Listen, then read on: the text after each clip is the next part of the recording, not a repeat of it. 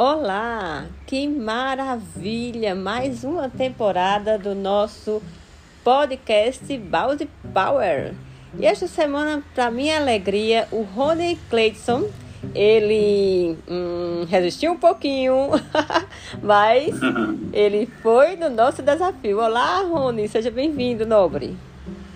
Olá, professora. Olá a todos que estão nos ouvindo. Sejam muito bem-vindos e bem-vindas a mais uma edição do nosso podcast. Esse trabalho que eu, como estudante, percebo e com certeza reafirmo aqui, que traz muito desenvolvimento a todo mundo que participa e a todos aqueles que nos escutam, né? Hoje a gente tem um trabalho e tem um, um tema muito interessante, né?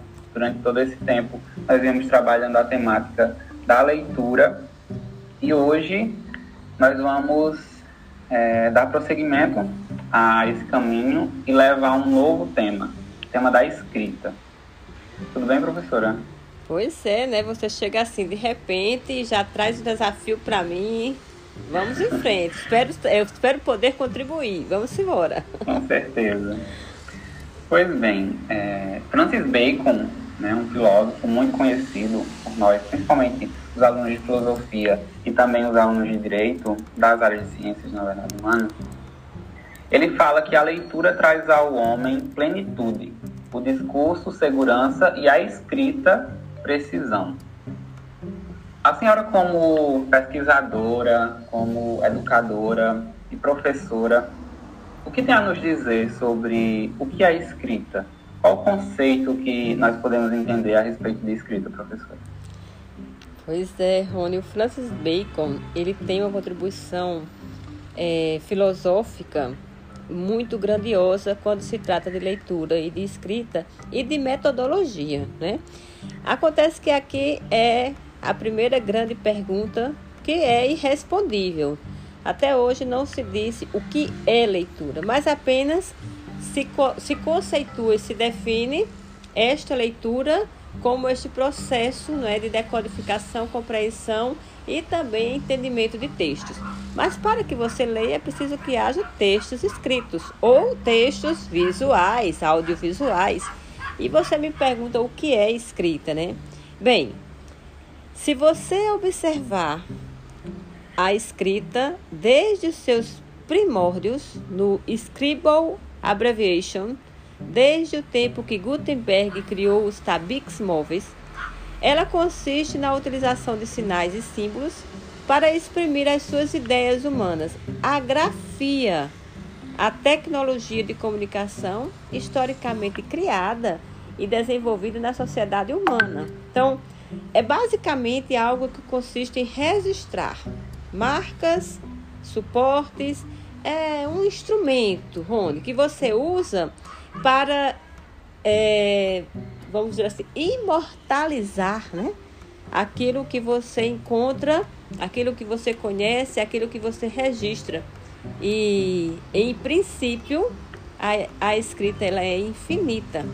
Embora, né, vamos deixar bem claro, tradicionalmente conceba-se a escrita como algo que tem uma durabilidade que coloca a fala no papel, no pergaminho, né? naqueles documentos que estão lá como instrumentos e suportes que servem como livros, sites, WhatsApp que você escreve, tudo que tem ali esse grafos, essa comunicação, essa emissão comunicativa.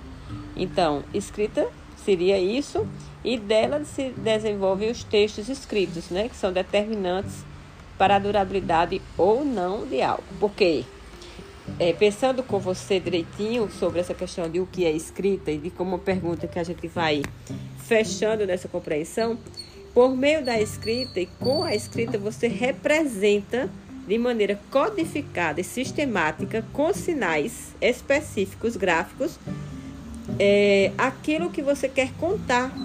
Então, escrita é um registro com grande precisão da linguagem falada. Mais ou menos aí. Perfeito, professora. E esse ponto que a senhora colocou a respeito da imortalização é, a partir da escrita é muito visível. Eu me lembro de que quando eu estava estudando história no meu ensino médio, e ainda hoje, né, nas minhas leituras, eu percebo que muitos dos nossos documentos, na verdade, muito da nossa lembrança histórica, muito dos pensamentos que nós é, acumulamos quando vamos estudar, como por exemplo os pensamentos de Platão, os pensamentos de Sócrates, os pensamentos de Aristóteles e de todos os outros demais é, sujeitos que contribuíram na história, nós só conseguimos é, ter esses, essas falas, essas atitudes também, a partir da escrita, a partir desse, dessa imortalização que a senhora me falou da escrita, né? levar o pensamento ao papel e fazer aquilo algo eterno, né? imortal, a partir do momento que for lembrado e for lido. E tomando essa primícia, eu já vou para a segunda questão, segundo questionamento. Muito bem, a gente seria... vai isso para o próximo podcast. Por enquanto a gente fica o que é escrita, combinado?